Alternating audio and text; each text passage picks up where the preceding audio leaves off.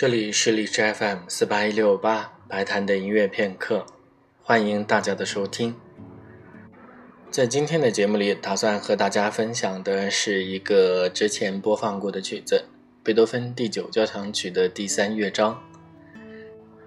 之前我们曾经介绍过，贝多芬的慢乐章通常都非常的抒情动人，尤其他的第九交响曲的第三乐章可以算是贝多芬所写的最美的音乐之一。今天为大家播放的这个版本来自德国的指挥家赫尔曼·谢尔辛。他可以算是一个非常有技巧、非常善于训练乐队的一个指挥家，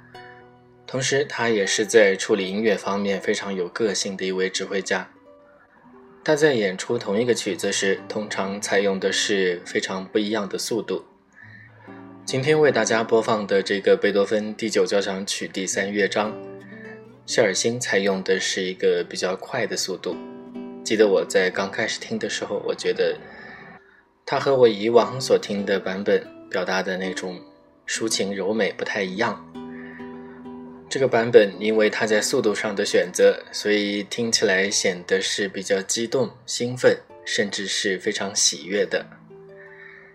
谢尔辛去世于一九六六年的六月十二日，他的很多唱片都是单声道的，但是今天为大家播放的这个版本是他在卢加诺演出时。所录制的一个现场的立体声版本，下面就请大家一起来听